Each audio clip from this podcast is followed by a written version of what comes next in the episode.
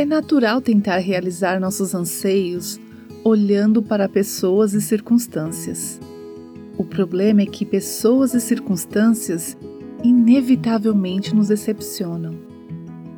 Quando as coisas não acontecem como esperamos, nós ficamos desapontadas. Durante anos eu busquei felicidade em pessoas e em circunstâncias. Uma configuração perfeita para a decepção.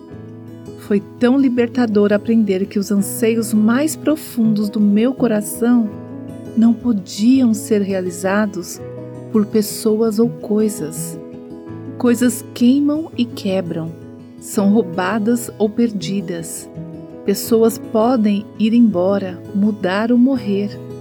Mas Salmo 16:11 diz que a plenitude da alegria é encontrada na presença de Deus. Deus pode não cumprir todos os nossos anseios de acordo com o nosso calendário, mas no final, a nossa satisfação virá de conhecê-lo. Você está buscando alguma coisa ou alguém que não seja o próprio Deus para preencher os anseios mais profundos do seu coração? Você ouviu Buscando a Deus com a Viva Nossos Corações.